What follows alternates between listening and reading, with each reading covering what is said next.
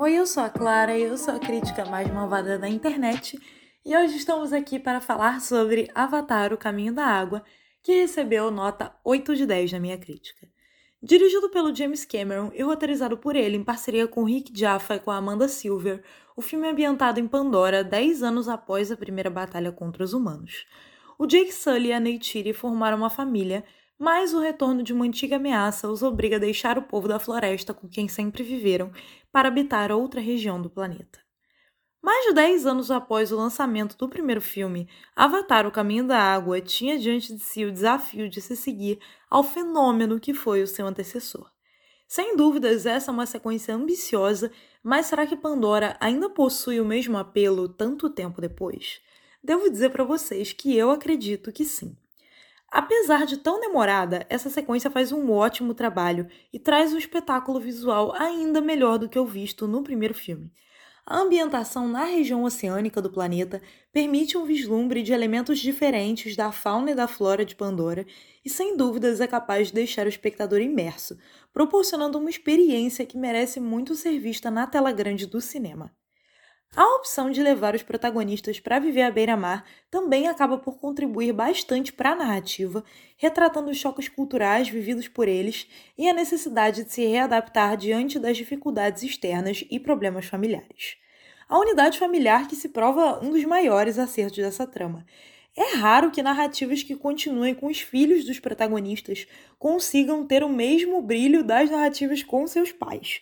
Mas os quatro filhos do Jake e da Neytiri são todos personagens carismáticos, cada um à sua maneira, e tem muito a contribuir para essa trama. O elenco do filme anterior retorna trazendo a mesma competência já demonstrada. O Sam Worthington é um Jake Sully agora em outro momento da vida, voltado para proteger a sua família, enquanto a Neytiri da Zoe Saldana foi deixada de lado aqui. Eu senti bastante a ausência dela ao longo do filme, pois é um personagem que eu gostava muito no primeiro, queria que ela tivesse aparecido mais o Stephen Lang ainda é o mesmo Coronel Miles que o público gosta tanto de odiar.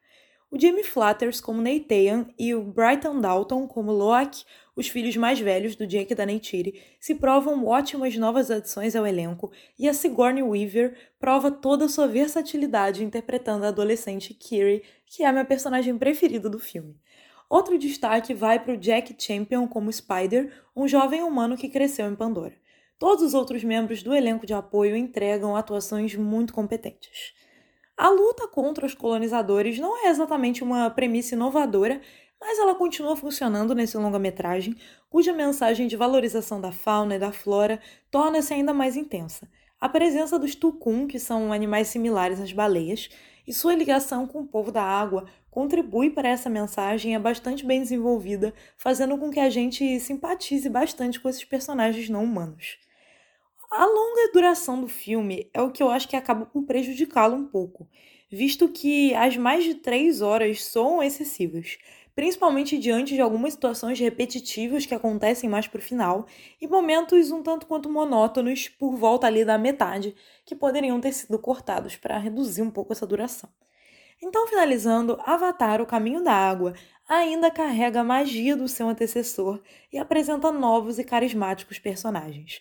Ainda que não inove tanto, esse é um filme tocante sobre relações familiares e que merece muito ser visto no cinema.